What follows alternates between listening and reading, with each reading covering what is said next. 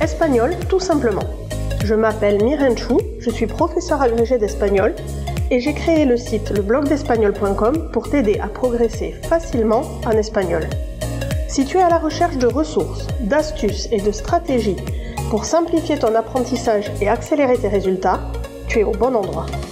Dans ce podcast, je partage avec toi des outils précis et concrets pour t'aider à atteindre tes objectifs en espagnol dans la joie et la bonne humeur. Alors, installe-toi confortablement et c'est parti pour l'épisode du jour.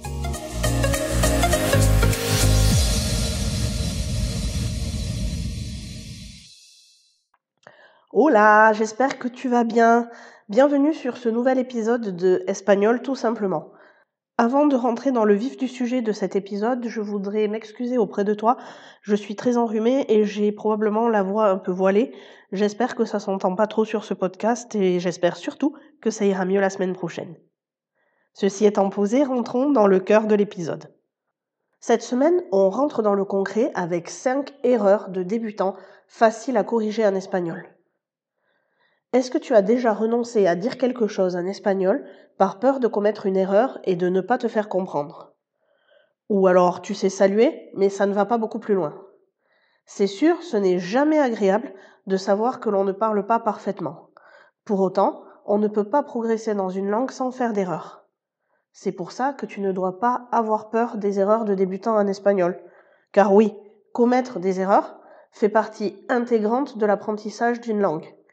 Il est donc normal et même bénéfique de faire des fautes, entre guillemets, lorsque tu parles espagnol, surtout si tu débutes. C'est entre trompant que tu vas te corriger et que tu vas apprendre. Pourtant, certaines erreurs sont communes à presque tous les débutants francophones. Elles sont faciles à éviter et requièrent peu d'efforts pour être corrigées. Aujourd'hui, je te propose une petite liste des 5 erreurs que les francophones commettent le plus lorsqu'ils débutent en espagnol, et surtout, je t'explique comment les éviter pour ne pas te faire cataloguer en deux minutes comme un étranger quand tu parles à des hispanophones.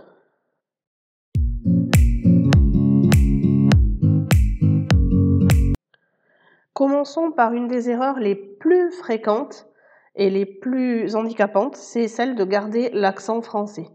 Si on prête attention à la manière dont les francophones parlent leur langue maternelle, on peut remarquer que quand on parle ou quand on lit un texte, on accentue les mots sur la dernière syllabe. En effet, le français est une langue à accent fixe. Les francophones appuient toujours sur la dernière partie du mot ou du groupe de mots. L'espagnol, en revanche, est ce que l'on appelle une langue à accent libre, avec plusieurs types d'accentuation possibles. Attention, cela ne veut pas dire que l'on peut placer l'accent où on veut, loin de là.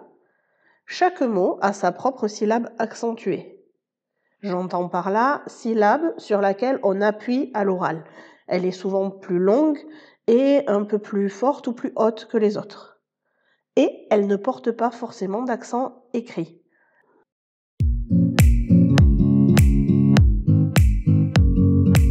Cette syllabe est appelée syllabe tonique, c'est-à-dire qu'on entend l'accent, mais on ne l'écrit pas toujours.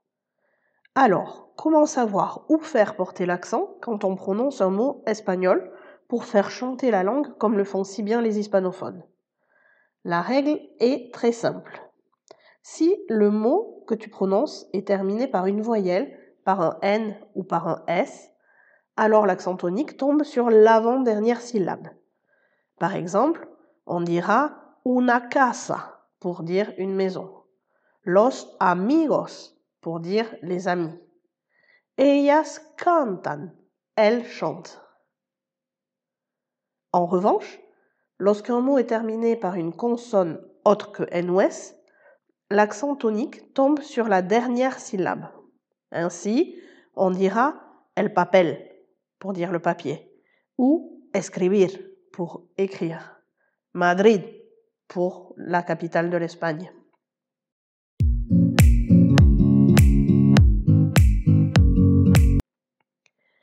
Il arrive parfois que l'accentuation ne suive pas ces règles parce que, comme d'habitude, il y a toujours des exceptions. Dans ce cas-là, l'accent tonique est indiqué par un accent écrit. On le retrouve par exemple dans le mot arbol, accentué sur le A, qui veut dire un arbre, ou au contraire el café, accentué sur le dernier E, qui veut évidemment dire le café. Tu vois, c'est assez simple. Il suffit juste d'y prêter attention, de bien se concentrer au début pour ne pas reproduire le même schéma d'intonation qu'en français. Et tu verras, petit à petit, ça va devenir automatique. Pour t'aider à t'améliorer et te permettre de voir si tu as bien compris, je te propose d'aller sur l'article de blog relié à ce podcast. Je te mettrai euh, le lien dans les notes de l'épisode, de manière à retrouver les exercices que j'ai proposés et à pouvoir t'entraîner.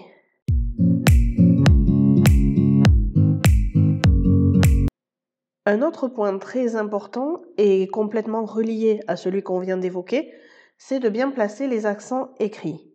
Rappelle-toi, en espagnol, il existe des accents toniques, ce qu'on entend mais qu'on n'écrit pas toujours, et des accents graphiques, ce qu'on peut appeler aussi accents écrits. Maintenant que tu connais les règles d'accentuation tonique, il te sera plus facile de placer correctement tes accents écrits. Parce que ça fait assez mauvais effet de les mettre n'importe comment. Et je sais que ça peut être le cas notamment dans certains moments de panique. J'ai l'habitude de dire à mes étudiants qu'en espagnol, les accents ne sont ni facultatifs, c'est-à-dire que comme on ne sait pas trop où les placer, on résout le problème en n'en mettant pas du tout, ni décoratifs. C'est le cas de ceux qui les placent un peu n'importe où pour euh, décorer la feuille de papier et se donner la sensation d'avoir placé des accents. Alors qu'en fait, c'est très facile. Il faut simplement savoir que l'accent écrit en espagnol ne sert jamais à modifier la prononciation. Le rôle principal de l'accent graphique est d'indiquer la place de l'accent tonique. Les mots qui n'obéissent pas aux règles d'accentuation tonique portent un accent écrit précisément pour indiquer l'endroit de l'accent tonique. Donc c'est simple. Si tu sais prononcer un mot, si tu l'entends dans la rue, tu dois, avec les deux règles que je viens d'énoncer, savoir s'il porte un accent écrit ou pas. Comme pour le point précédent, tu peux aller sur l'article du blog associé à ce podcast et il y a un exercice à ce sujet.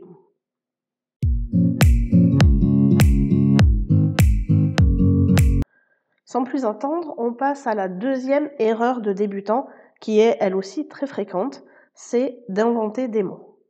L'espagnol et le français sont deux langues romanes, toutes deux d'origine latine. Ce sont donc deux langues très proches.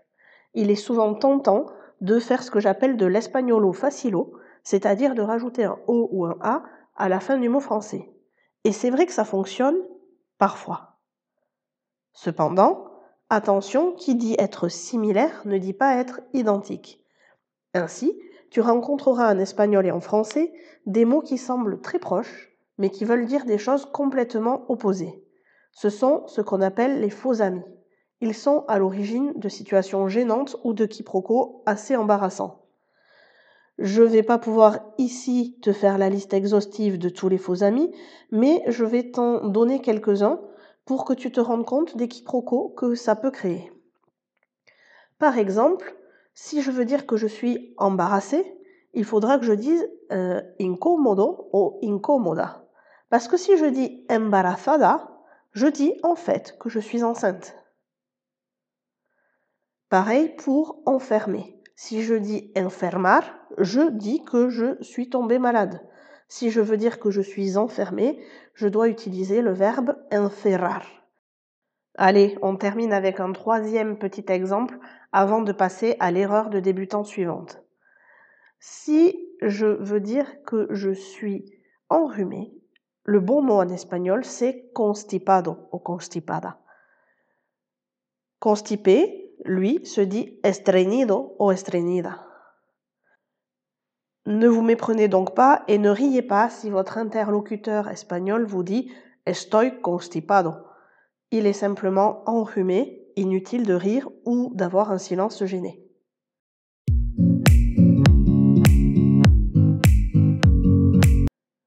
Allez, on enchaîne avec la troisième erreur de débutant, oublier le A devant un complément de personne. C'est une erreur facile à comprendre, mais difficile à combattre. En effet, ce n'est qu'en écoutant et pratiquant la langue que ça deviendra naturel et automatique. La règle est très simple. En espagnol, il faut mettre un a après le verbe quand il est suivi d'un complément de personne. Et cela qu'il s'agisse d'un nom propre, comme Pedro, Maria, ou d'un nom commun. Ainsi, pour dire j'ai vu Maria au supermarché, on dira he visto a Maria en el supermercado. Quand il s'agit de noms communs, c'est aussi valable. Par exemple, si je veux dire je vois quelques élèves dans la classe, je dirais veo a algunos alumnos en el aula. C'est très facile et il suffit de pratiquer beaucoup pour prendre cette habitude.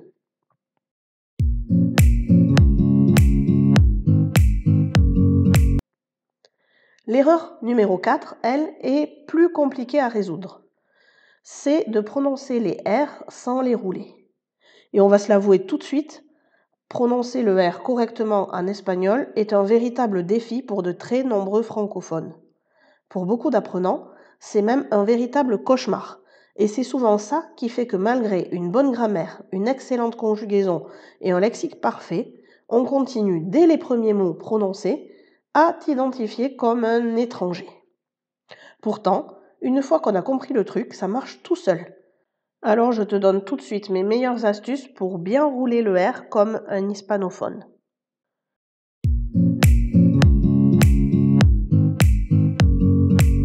La première astuce réside dans le placement de la langue. Si tu ne places pas ta langue correctement, tu n'arriveras jamais à rouler le R.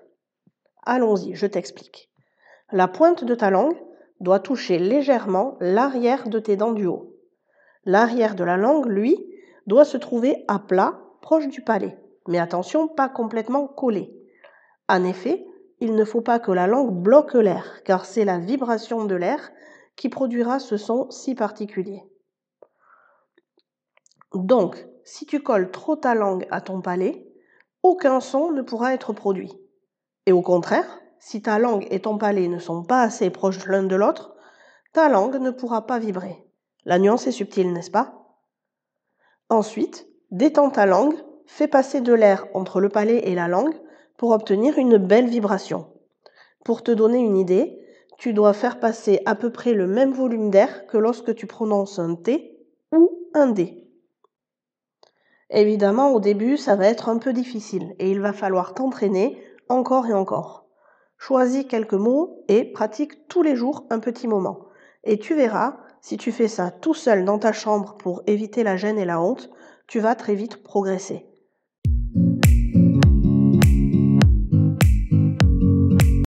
Allez, on termine avec la cinquième erreur de francophone débutant, c'est de mettre le sujet partout.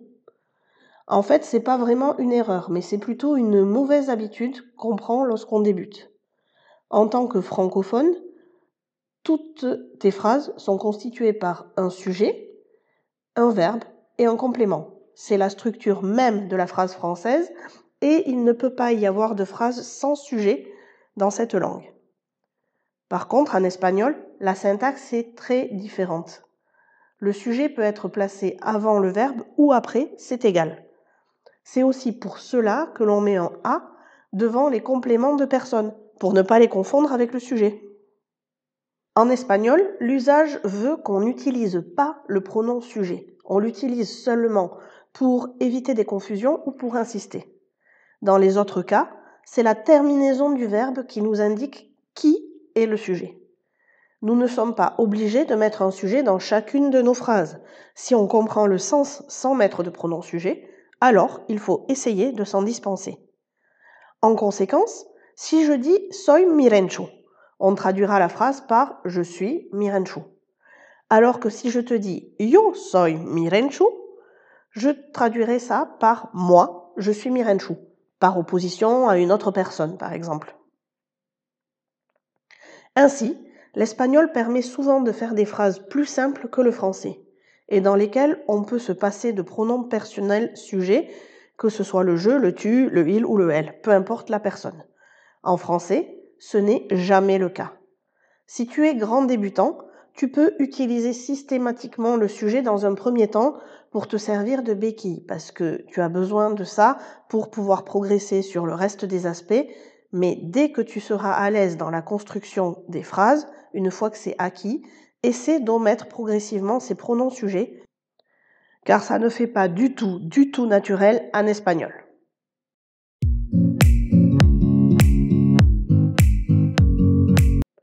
Et voilà, on a fait le tour des cinq astuces pour euh, éviter les erreurs les plus fréquentes des francophones quand tu es débutant. Résumons. Pour progresser rapidement en espagnol, tu dois commencer par soigner ton accent.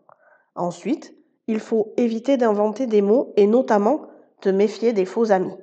Dans un troisième temps, focalise-toi sur les compléments de personne et n'oublie pas le A qui doit systématiquement les précéder en espagnol.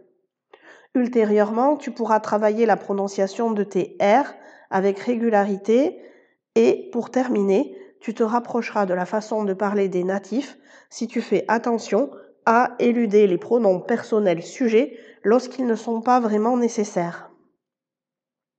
Il y aurait encore énormément de choses à dire pour pouvoir progresser en espagnol, mais je pense qu'en mettant déjà en pratique ces cinq astuces, ton espagnol progressera rapidement et surtout facilement. Merci d'avoir écouté cet épisode de podcast jusqu'au bout. Si il t'a plu et il t'a été utile, n'hésite surtout pas à le partager et à mettre des commentaires sur ta plateforme d'écoute préférée. C'est comme ça que tu vas le faire connaître et que tu vas m'aider à avancer et à le faire progresser. On se retrouve très prochainement avec de nouveaux contenus pour progresser en espagnol. En attendant, prends soin de toi, cuídate y te digo hasta pronto.